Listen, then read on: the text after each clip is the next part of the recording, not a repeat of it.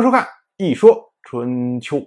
鲁国第十五任国君鲁同进入在位执政第十四年，本年春天，宋国背弃了北杏之会的盟约，于是呢，齐国的国君齐小白就召集陈国、蔡国，准备讨伐宋国。我们之前讲过，去年的时候啊，齐国趁着宋国内乱。所以呢，组织了北杏之会，然后在会上呢，压了宋国一头，让宋国吃了暗亏。所以呢，当时宋国的国君宋玉说非常的不服气啊。转过来年以后，宋国宋玉说已经继位超过一年了，这时候啊，他国内局势已经完全平稳，所以呢，宋玉说就想着马上翻盘呢。说当时的盟约，我吃了亏，我要把这个亏重新找回来，那不算，那是你通过强力压迫我，让我做的盟誓，不服。可是呢，宋玉说太着急了，反而陷入到了齐国的布局之中。首先，背约就让宋国在政治上陷入了被动。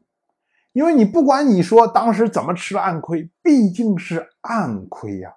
你是自己跑过去和别人盟誓的，可是盟誓完了，你现在又说不算了，那你就变成了背信弃义之人了。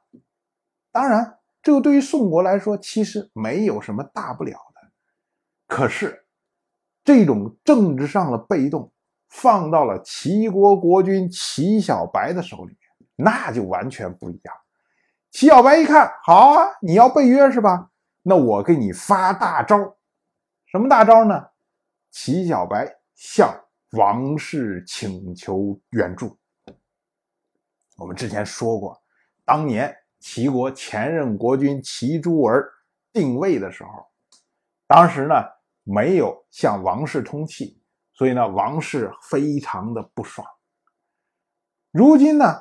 齐小白竟然主动找王氏求援，王氏哎呀长脸了呀！竟然有人向我求援，有人需要我来主持公道。王氏当然不会拒绝，而且非常乐意支援齐小白。可是王氏一旦介入，形势马上就发生了变化。本来是齐国和宋国两强争霸，你们怎么玩？什么背信弃义啊，什么各种招数啊，都无所谓。政治上被动就被动嘛，别人也不敢说个什么。可是王室一介入，就变成了齐国奉王命讨伐叛逆的宋国。这下宋国就回到了当年郑国国君郑务生讨伐宋国那个时候啊。那是多大的被动啊！而宋玉说，本来有体恤民众之心这么一个好评，在各国都是顶着光环的人呢。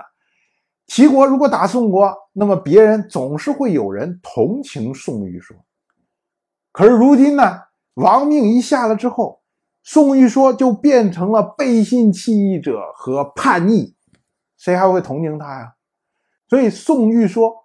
这么操之过急，反而被齐小白利用。那么你说宋国怎么能不吃大亏？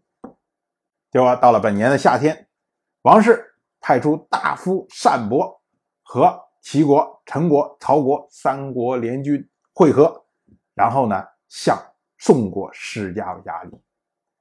宋国在此这样的压力之下，不得不向。联军求和，于是呢，联军和单伯就撤退了。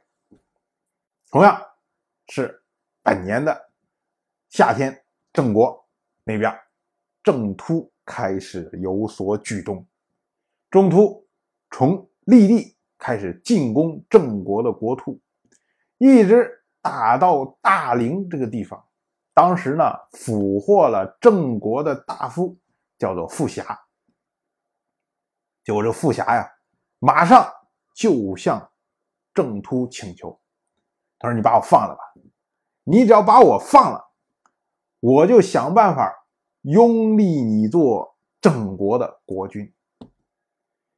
郑突一听啊，哎，这没问题啊。于是呢，郑突就和傅霞两个人进行了盟誓，然后呢，就把傅霞给放掉。当然，我就这么一说，您就那么一听。谢谢收看。如果您对《一说春秋》这个节目感兴趣的话，请在微信中搜索公众号“一说春秋”，关注我。您不仅能得到《一说春秋》文字版的推送，还可以直接和我互动交流。我在那里等待您的真知灼见。